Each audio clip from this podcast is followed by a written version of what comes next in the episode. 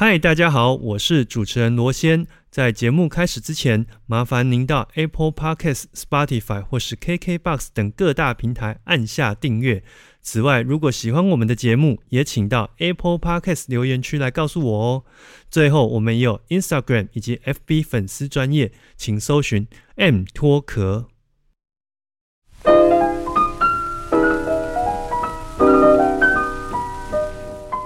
我是罗先。欢迎收听 M 脱壳 Music and Talk。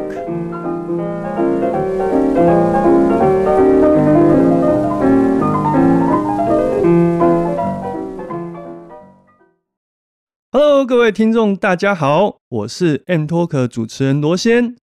果你是板桥的居民呢，跟我一样，在早上起来的时候，呃，需因为需要上班啊，通勤，经过一些比较重要的干道。你可能在选举前会看到这一幅景象，就是有一位候选人，他拿着他的这个扛棒，然后在重要的干道上跟大家打招呼。今年的选举来到非常剧烈的一个状态，那其中呢，有一位就是我长期在关注的候选人呢，他是在上一次二零一八年的时候就选过一次，可惜呢，就是以些微的一个票数呢，高票落选。如果呢，你有机会拿到他的名片的话呢，就会看到他很调侃的呢，把这个呃二零一八年市议员选举仅差二四四票呢当选这一句话呢放在他的名片上面。那他很有趣哦，我是在一个间接的机会里面才发现说，原来他曾经是现今当今非常热门的一个呃摇滚乐团神棍乐团的鼓手。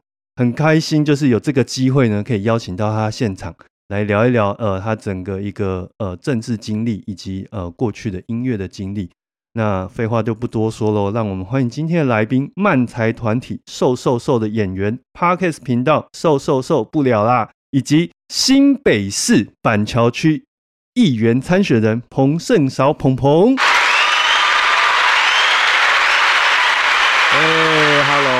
脱壳的朋友，大家好！主持人罗先好，嗨，你好！我们终于 A K A 好多，有这个机会好好坐下来，耶，好开心，好开心，对吧？其实跟那个罗先已经有出去聊天过几次，这个不瞒大家说，我们已经是第二次来录这一集，上一次因为有一点点小意外，录到一半中断，那我还是觉得这一集一定很有趣啦，所以我。我们两个人就是尽量把时间戳出来，耶，太开心了！今天有这个机会，好不容易人都来了，我们就要好好的来问一问。好的，嗯，呃，其实那个时候我看神棍的贴文就很讶异，说 什么？你居然是这个当今这个曾经入围过金曲奖的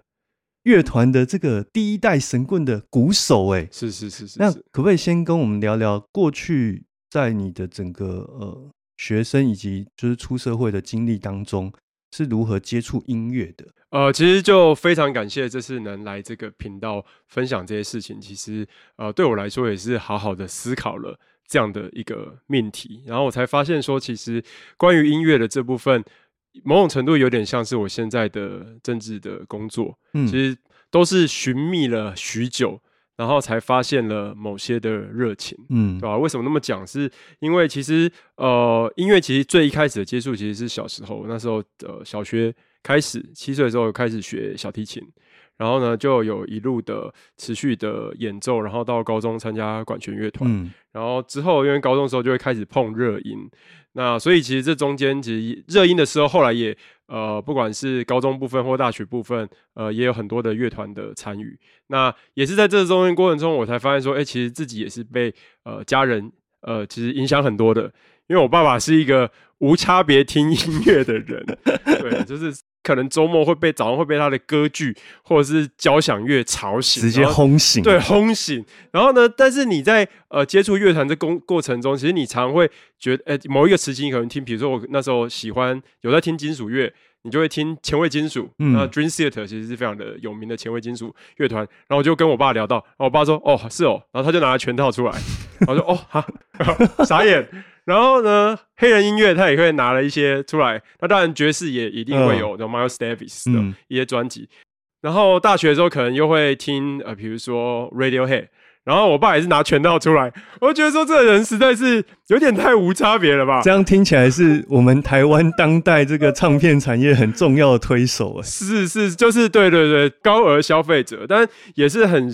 因为有爸爸这样子乱听乱听，然后然后所以其实呃，在整个我觉得生命过程中，其实不同阶段都有不同的音乐来来做刺激啊。那我觉得有一个呃，当然。呃，高中的时候接触的，不管是金属乐啊，然后这些比较偏偏白人音乐。可是到了大学的时候，我蛮常听的一个团是 Incognito，就是比较 AC Jazz 的这部分的音乐，非常非常的喜欢。然后那时候喜欢到我后来其实有去东京的爵士音乐节，呃，Blue Note。爵士音乐节去听那个现场，然后甚至还给他们签名哦。然后这个团其实历史也蛮悠久，他在七零年代的末期其实就发了他的第一张专辑，然后直到现在都还有在持续创作。然后呢，乐团的编制就是很很很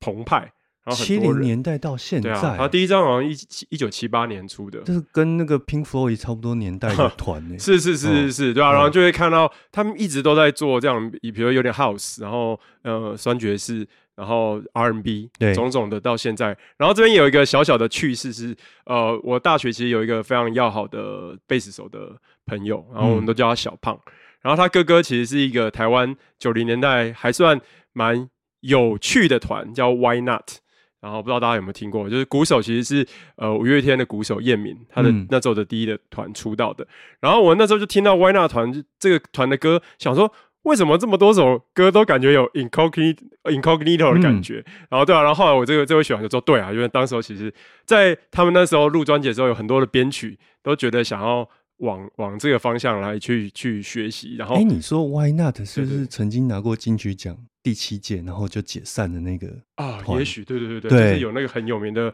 那个 Bopado 安奈的。因为你如果呃，如果听众有在听瓜吉的直播，嗯，他其实蛮常会放这一类的音乐，是是是是是，对啊。然后这很有趣啊，就是哎，其实当时候这个呃，如果重听那张专辑，其实有很多的这个元素，其实你在 Incognito 那边其实也会听得到，那大概是那样子的曲风，对啊。那然后，所以其实后来呃，主主要我都听蛮多黑人音乐的。那我印象很深刻的是后来在。呃，工作的开始，我就开始有帮一些福音界的朋友，然后当乐手。是，然后其实也是在在那时候开始听了一些 gospel，然后就是福音音乐。那其实福音音乐其实它有，我觉得它跟 R&B 的关系其实是很相近的，但是它可能会在编曲上更澎湃一点。然后我我印象非常深刻，就是有一个算是牧师，他也是一个创作者，叫 Israel，然后 Hafton。那有一次我听他个人的专辑，有一首歌，我觉得哇。编成这样吗？超级超级感动，然后那种感动是有点内心的一个重击，嗯，然后我才发现说，OK，我可能找到我真的很喜欢的一种曲风，然后也是在那个当下，我才想到说，我在小学的时候曾经拿了，也是我爸的专辑，他买的玛丽亚凯莉那时候有一个 Music Box 那一种非常成功的一个的这个专辑，然后它里面有一个。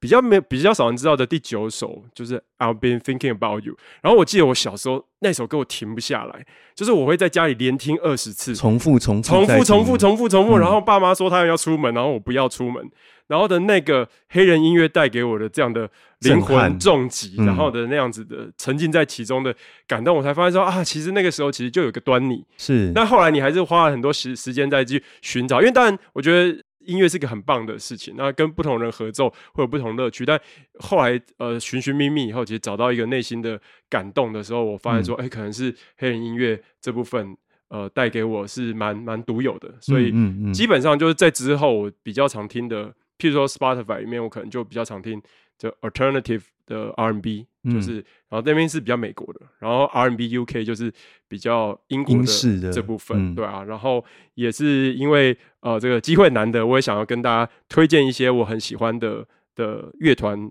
呃，来跟大家分享。其实第一个是那个小喇叭手 Roy Hargrove，嗯，他在两千年那时候有做一个 side project 叫做 RH Factor，那他们大概只有出两张以上，它是一个实验性的合作，嗯，然后我觉得。超棒，超棒，超棒！就是那个纽约感很强，然后，然后它的每个的器乐的那个都非常的独到，那那时候我其实也有推荐给我一个好朋友，呃，叫于嘉伦，他同时是 Yellow 的制作人。嗯然后那时候他也非常喜欢这個这个团体的的音乐，然后甚至觉得说，哇，这混音混音听起来就是嗑药以后才能混得出来的，就是那种感觉啊，就是哇，真的是很棒。然后是其实以前之前 Roy Hard Group 其实有几次有来过台湾，那那时候也很荣幸的可以拿 R R H Factor 给他签名。哇，这说起来你真的是一个很狂热的 狂粉呢，因为喜欢谁就想尽想尽办法会到现场去。对啊，运气是好很好啦，嗯对啊，对啊，可以有机会还能听到这些喜欢的团体。然后另一个我很很也很喜欢，就是叫 Robert Glasper，他其实是一个钢琴手，嗯然后我觉得他他自己有他自己的三重奏，但是他一直有在持续的一个 side project，就叫 Black Radio。那 Black Radio 我觉得它很棒的一点就是，它其实它会翻完一些早期的作品，不管是白人或黑人。那但是它同时呢，它也是找了很多当代很不错的，不管是饶舌也好，唱 R&B 的也好，然后呢种种的合作在一起，然后做一些呃音乐上的呈现。那因为 Robert Glasper，我觉得他他自己的钢琴很呢喃，非常呢喃，你会感觉他一直在重复一些事情。嗯，然后但是但那那个那个韵味就是很会让人家深陷其中了。然后所以这 Black Radio 的这个呃团体我也非常喜欢。然后前阵子因为他今年出了他的第三专专专辑，这个组合第三张，然后他们上了一个脱口秀，就是 Jimmy Fallon 的，然后我觉得超棒，也是推荐给大家可以搜寻一下。然后他们在那个现场表演的时候，甚至有一个人是先念一个诗。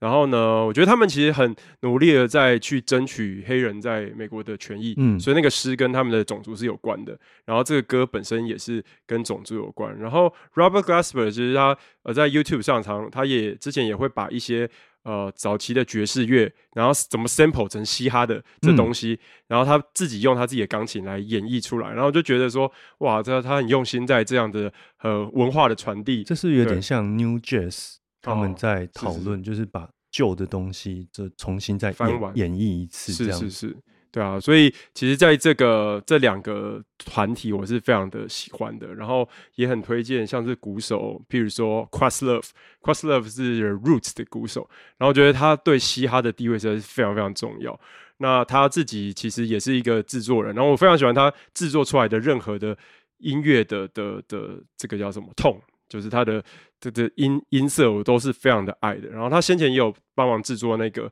呃 Hamilton 这个音乐剧的哦，这很有名呢。对，那个音乐是嗯 The Roots 他们有帮忙制作。那然后另外就是鼓手像 Ned Smith，然后 Chris Dave 就是 Robert Glasper 的鼓手，都是嗯我非常喜欢的，所以这边很开心有一个机会。但是我真的很推荐刚刚的一些作品，对哎对对，我们今天这一集其实可以做一个呃 Spotify 的 list，啊，对不对？是是是就是专门哇，for 这一集里面，哇，所以会后你要做一个 mixtape，对，要给我连接。好啊。好哦，太好了，太好了。哎，鹏鹏，我之前在跟你聊的过程当中，你说你有在洛克唱片曾经在那边工作过，没错，这个也是当时候听 N Talk 的时候，我觉得很有趣的一个乐趣。就说那时候罗先有讲到一些呃先前唱片业、嗯，唱片行业的时候，还有这个百家争鸣、对，战国时代的时候这个状况。然后我其实那也是我的年轻时候的的回忆。这个我们稍微跟听众解释一下，洛克唱片是一间什么样的店，哦因为是它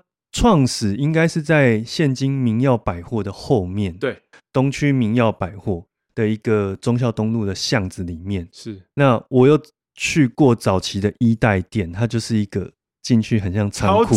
呃，货就是摆的满满的 然后它有一项业务很特别，是卖二手唱片。没错，因为在当时唱片业很夯的时候，其实很多人听了久没听就会想要抛售。那在网络资讯不发达年代，像这样的一间唱片行贩售二手唱片，而且是专业的唱片行，非常有系。统。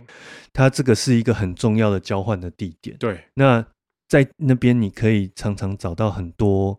价格上不贵，但是你会很喜欢的东西。是是是，对，这是一代店的时候。那后来因为辗转，它有在南京东路，然后现在呢，则是搬到呃光复北路那个鼎王的巷子里面。嗯，对，这个是现在的我据我所知的三代店。是 可是你居然在那边 工作过，这个真是太让我讶异打。工了，对，打工仔。呃，那个是一个我应该是升大一的暑假，嗯，然后刚回到，因为一开始有讲到我爸爸算是一个大户，对，所以他就蛮容易跟唱片行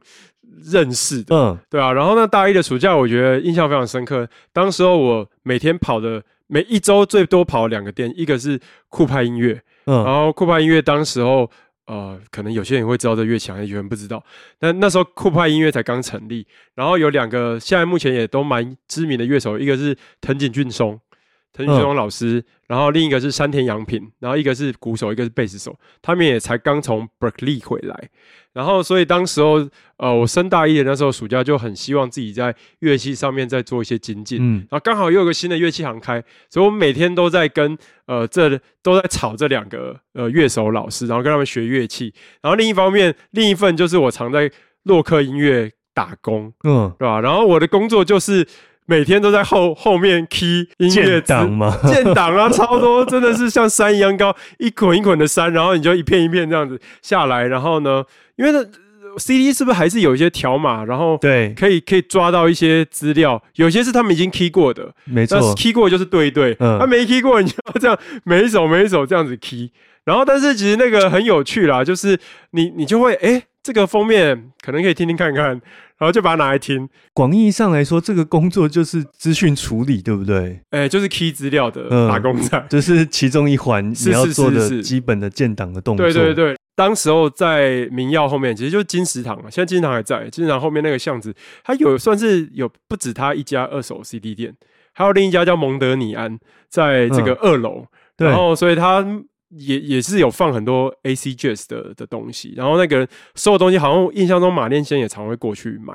然后所以他有点算是这两家都是有一点点。的这种那边有有聚落感，嗯，然后如果你真的要找一些二手东西，其实就会去那边找。那当然，洛克其实本身应该是也蛮多这种古典的的一些东西。那其实我会觉得说，现在回想起来，其实那时候做把这个二手 CD 这边做好，其实算是一个很好的策略。嗯因为回到那个时间点，其实呃，罗先生先前也在节目上有说过，就是那个 CD 一手 CD 是很竞争的吼，就是销价竞争啊，那对啊，那个利润其实很有限。真的是三到四四趴的毛利在跑这样。对啊，那时候其实对面对玫瑰应该也还在。对，然后呢，像你说那个三四趴毛利，然后大家就是销价到一个不行的时候，你看洛克其实它并不是一个非常大的一个唱片行。你如果今天只做一手的话，真的是很难跟人家做这一样的竞争。啊对你做新品其实真的太累了。是是，但是是二手，因为一方面它大家其实是图一个心理说啊，这个我比较少听的，对那有时候换多少钱回来并不是最重要的，是而是希望我我比较相信大家是一个良善的利益，是说啊，我希望让这个音乐也让喜欢它的人带走，这样。所以二手商在收购的价格上来说，通常可能就是售价的一折两折，，对，差不多。了不起三三折，好一点的品相。是是是，那你看，你买一张三四百块，它可能就是一百块不到在收。对啊，除非你这真的是非常新，然后这个也真的很有机会瞬间卖掉。，对，那那可能就就某一些特别品相那种会增值的就不讨论，但是一个 regular 的状态是大部分的品相大概可能就这个这个区间，是。那也价格上也会因为这个东西热不热门有关呐、就你常会对。key 到公关片，你知道吗？就、哦。就很多这种可能是给哪个唱片，呃，对对对。广播什么的一些嗯。公关片也会出现在那个里面。哦，因为它上面都会盖那个戳章嘛，对对不对？或者是贴贴纸在条码上。对啊，然后就印象中，其实那时候就会觉得很有趣，就是有一些 CD 真的是，我就哇，这个原来可以卖到这么高。我印象中很深刻是金城武的《温柔超人》，嗯，然后就有一些些这个发发的片子，其实在二手市场是一个奇货可居的哦，这种例子太多了。对，然后我那时候其实非常的扼腕啊，嗯就是打工也打工了一个暑假，然后我真的还是没有一个缘分去看到糯米团的第一张的二手，就是当时候哦他那个苍蝇女郎那一张，嗯其实很多我我当时从他后来第二张开始买，然后第一张是一个就是量极少的这种状态，然后在市场可能当时候已经有一个一千五的价格 up。然后还是没有看到，就是即使自己以为可以近水楼台，但没有。对，就是，但是有入手这一些机缘呐，听的不错的啦，嗯对啊，所以就呃是一个很这是我的青春呐、很谢谢有这样的机缘，能在洛克工作，然后也跟罗先有聊聊到这件事情。这个我一定要跟丁老板说。耶、对，可是那你怎么会变成神棍乐团的鼓手嘞？啊是是是，就刚刚呃有跟大家说到，我大学其实有一个很重要的学长是那个贝斯手小胖，嗯然后呢，他他也跟我听了很多黑人音乐，然后但另外一个就是呃学长就是这个欧比王，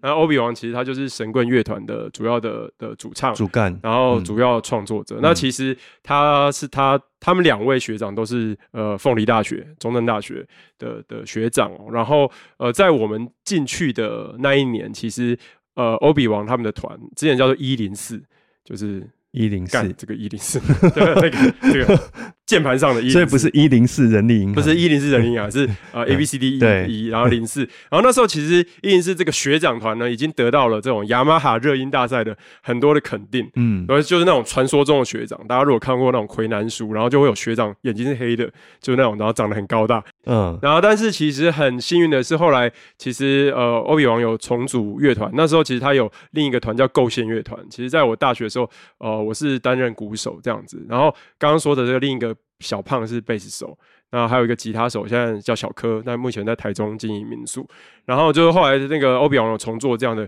构线乐团，然后这个乐团其实对我来说是生命中也是非常的重要，因为它占据了我大部分的大学时间，我就一直跑团，然后一直从南到北一直表演。我觉得有一次最夸张的这个移动范围，就是我们从嘉义然后开到台北练团，从台北开到宜兰甄选宜兰同玩节，没有上很干，又从宜兰开回嘉义。现在想起来，就是我这年纪的人不会想要做这种事情。这基本上已经快环岛了。对对对，就是从一个地方就折返跑的这样，但实际上它有可能已经快要可以环岛的距离。然后就是所以在这个整个呃，就是我的大学生涯很多都跟这个乐团有关，因为他当时候可能还会有做一些录音作品，嗯，所以这边我其实也很感谢当时候的清大回声社。啊，就是 Echo 他们、嗯那时候弄的，我觉得我们在那个年代啊，其实没有那么多的呃余裕可以把整套整个录音做做呃系统或者是设备给它处理起来。但是清大回声社那时候其实很友善的给我们一个空间，然后我们就就夜录，然后到什么晚上凌晨这种就燃烧生命，然后最后就是攻速四十分被挡的这种状况，就是对，就是大学就是学业都荒废掉了，是非常荒唐。嗯但是后来其实就才会说到说，呃，为什么会有这个参参与神棍乐团？其实嗯基本上就是后来构线在大学，我们大学毕业以后，其实他我觉得欧比昂他一直有他自己想要做的一些概念。那这边也跟大家推荐一下，以我侧面观察他。其实当时候有一个专辑，我觉得对他影响非常深，那就是阿迪亚的《平衡》。嗯这张专辑。然后《阿迪亚平衡》这张专辑，它精彩就在当时候，我觉得有一个曲风叫 Modern Rock，其实是在呃美国那边，然后台湾也很多人想要去做这样的音乐。然后那时候有点 New Metal，然后有点 Modern Rock，但阿迪亚那张专辑《平衡》其实。呃，把整个东方的器乐跟西方的器乐综合下来，想要做到一个很好的平衡，就是他这个这个 slogan。嗯那嗯你可以看到他的很精彩的编曲，然后但还是加入那时候是张瑞全的饶舌，那所以就是一个很棒很棒的专辑。我那时候大家都非常的爱，那我觉得欧比王也感受到这个东西方器乐的这种合并的这种带来的震撼。哎，你讲到嗯这个，因为我为了这一集有稍微去听一下神棍早期的作品，是是是它里面就大量用了我们呃台湾的传统的一些乐器，是啊，是啊，是啊那比较著名的就是那个唢呐嘛，对对不对还有一些锣鼓，对，那个其实在一般的摇滚乐团里面你是听不太到的，对对对嗯对对啊，所以其实后来呃也是欧比王呃学长他有说说，哎、他有比行音乐季啊，然后大家要不要呃来来帮忙做？其实他那时候的成品已经全部都做完了。嗯，一个人把所有的乐器，包括包括刚刚说的唢呐、锣鼓什么东西，他一个人搞定词曲。那其实我们就会很轻松的，其实不是一个从零开始的编曲，嗯我就听到这个内容，然后想办法把它呈现的呈，现出现场是是是是差不多的模样。是，但是我觉得我们那时候也有一点用心的是在说，虽然我们有编制内有个 DJ，DJ 当然可以放他后面的 program，但是我们有很多的器乐，包含锣鼓。包含甚至电子鼓，我那时候的鼓组是左边有电子鼓，然后右边是真鼓的这种状态，然后加上还有一个锣鼓手，然后然后唢呐手跟二胡手，我们全部都是真实的乐器来去呈现。那当然，嗯。热音的基本的吉他贝斯那些也是都有的状态的，对，对啊，但那编制我就觉得，呃，出来的音乐是很饱满的。嗯，那我那加上我觉得创作也是呃很好的，所以我觉得在那当时候，其实，在海洋音乐季评有得到评审团大赏，对吧？我觉得也是很感动了。就是人生其实没有想过，因为那是看起来是一个五万人的场，然后就是非常非常非常多人，然后的这样的。因为就是，如果你在漫画里看到一些摇滚梦的那样的场景，嗯，那实际上就会就是我当下看到就会觉得很棒，一团人在在那个地方，然后你有很多的精力可以好好的把这些东西呈现出来，让大家呃开心。后来当然因为持续的要去念硕班，然后读书，我觉得就没有办法那么的专心来让呃就是帮帮助学长把他的作品做到更好的程度啊，那所以后来其实就呃没有再参与接下来的制作。对啊，但是其实直到现在，就大家还是一直保持着互相关心的状态。这个过程在他的整个经历里面，他会视作是一个很重要的一个起头，不然他不会在 FB 贴文再次强调说，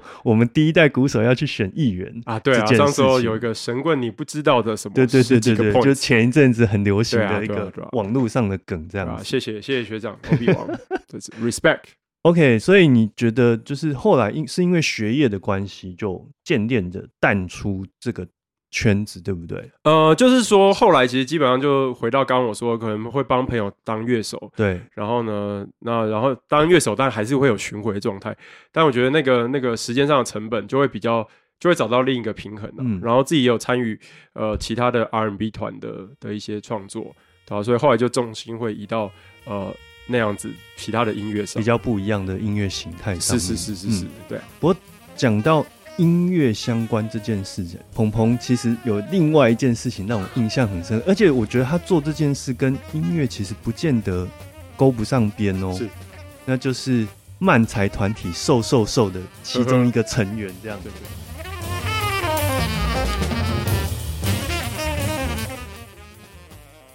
我是政治工作者鹏鹏彭胜韶，你现在收听的是 M 脱壳 Music and Talk。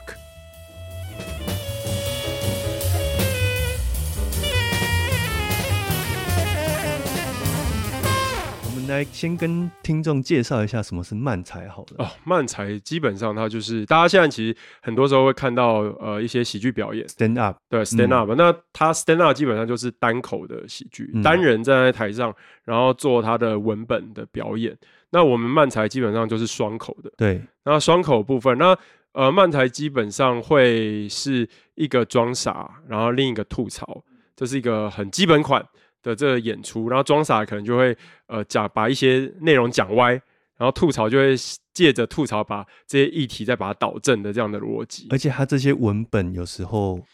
呃在撰写的过程当中，他是有一些意识的要把他想要讲的议题放进去。是是是是是。那以这个呃鹏鹏参与的这个受受受不了，是他们也有一个专属的 YouTube 频道，里面最有名的一支影片就是在讲 YouTuber。YouTuber，对，YouTuber 就是小朋友如果来做 YouTuber 的话，会有哪一些场景或者是哪一些荒谬的事情发生？对啊，就是说这这件事，呃，瘦瘦瘦，呃的作品，我我这边执行的部分，其实多少我觉得跟我工作的的状况状状况有一些关系。对，因为我工作其实基本上就是在呃政治部分，然后了解一些社会的观察社会，对对吧？那然后所以有的时候你会看到一些有趣的点。那这些有趣的点，如果我来做成漫才段子会怎么样？那像刚刚主持人有说到这个 YouTuber，就就是讲说，哇，这小孩子如果全部都变 YouTuber，会是什么样的状况？我觉得那是一种对未来的焦虑。然后说，哇，这个网络到发展到底会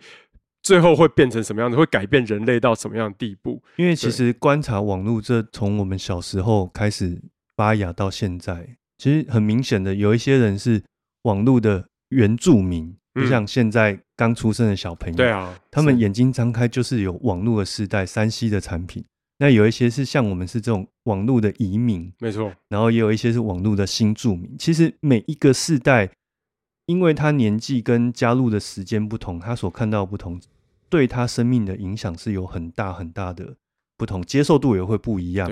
所以也因为这样。我们就可以从这个点下去做题材嘛？是是是是，对啊，所以就是我自己在创作上，我的习惯是希望把一些观点的交锋，然后把它酝酿成段子。但我觉得漫才其实是有很多的呃呃艺风啦，这叫做它的艺术风格。然后有大家都有不同的发展。那比如说像日本有日本有些团体，它就会是呃，它一直在有一个情节，通常都状况就是说，哎，我没有被人呃告白过。那可不可以我们来演练一下这个告白的情境？然后或者说，哎，我没有上过投手丘，然后我没有，我想要当第四棒，对，就是他们都会抛一个情境出来，然后就开始在这情境上去做发展。那但因为日漫才在日本算是一个非常普及的一个呃庶民的艺术。表演了，所以现在其实像关东关西有可能都是近千组的这样的竞争，所以后来漫才其实刚刚我说到的装傻跟吐槽那只是基本款，现在有可能会是两个装傻，然后呢，或是或是结合能剧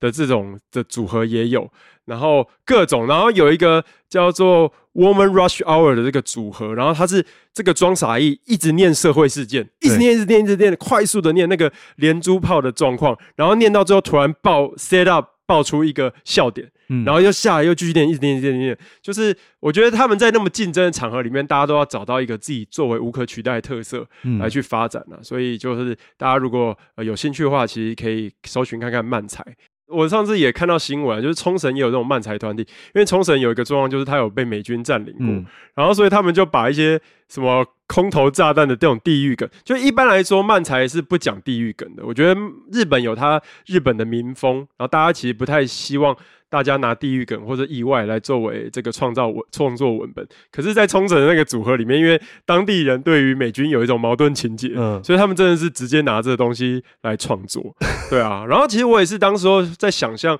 在台湾，其实我们搞不好对于这个地狱梗或社会事件或政治，其实是比较有空间去作为创作文本的，因为大部分人看喜剧熟悉的也有可能是先是脱口秀，对，那可能他才看到漫才。那如果今天是这样的状态前提下，也许我们是比较有空间把前面说的这些日本不会拿来作为元素的这些拿来作为创造的的内容。像这一种文本的差异，在世界各国它是有很大不同呈现的，是的面貌。而且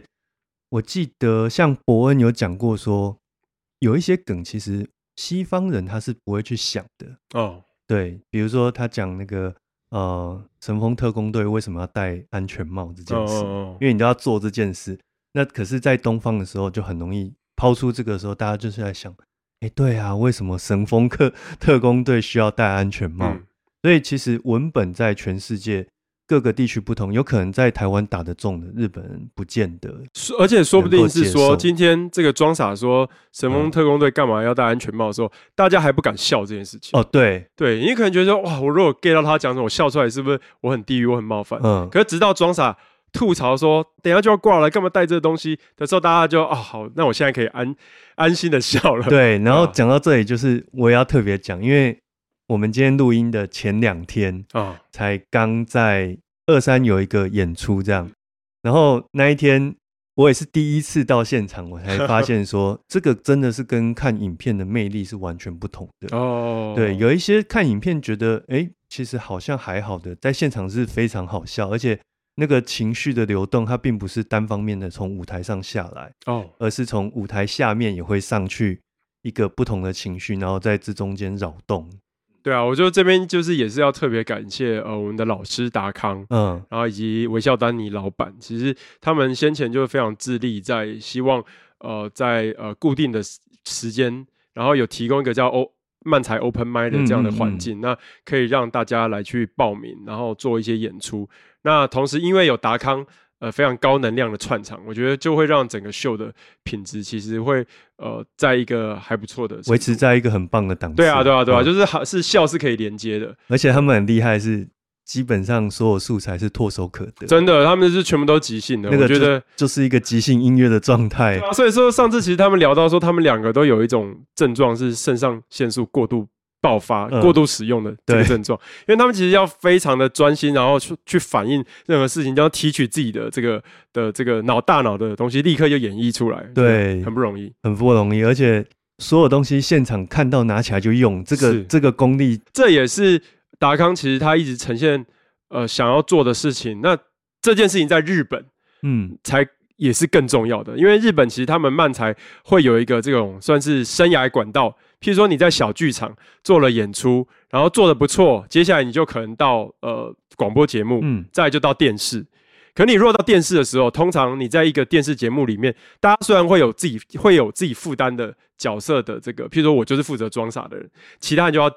接球，然后丢反应。可这些东西都是当下要及时的做出好的效果。对，所以对他们来说，这个表演慢才这个。可能是先写好的文本也好，但是实际上你的即兴的能量要好到一个程度，你才可以驾驭到后面的电视节目的这样的反应。所以其实在这这一年，呃，达康做的一些大型制作的时候，他们已经渐渐的朝呃邀请团体来做一些更即兴的这种 free talk。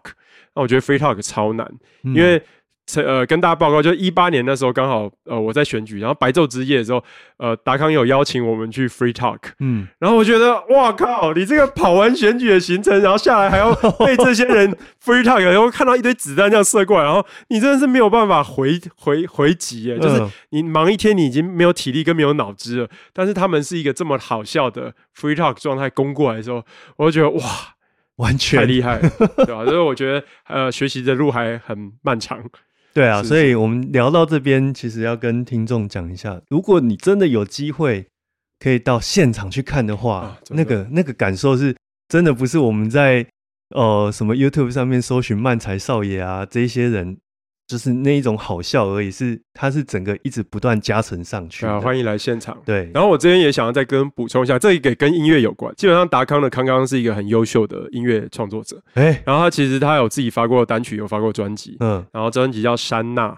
然后我当初其实第一次跟他合作，我也是用呃乐手的身份，因为他有在跳踢踏舞，所以他那时候有团体叫英踏联合。然后我们是跳，我是打鼓来帮他伴奏，在也太多才多艺了吧，在一个国际的踢踏舞的 这个音乐节，然后所以才会认识他们，那也才会接下来就是想要去学习慢才这样的艺术哦。所以其实这一连串是勾勾串在一起的，对对对，对不对？是是是，而不是说我突然就是有一天，哎，我觉得慢才很有趣？所有都连在一起的，因为我后来的 R N B 团的这个 keyboard 手也是他们的好朋友，嗯，然后现在这个 keyboard 手也是帮 Yellow 在在弹 keyboard。所以就会很开心的，因为音乐这样的的的相相认了很多的呃相遇很多很好的朋友，然后也学习更多事情。嗯，聊到这边呢，我觉得可以先告一段落，因为呢，更重要的是我们其实下半部要来来聊，就是关于这个呃鹏鹏他自己本身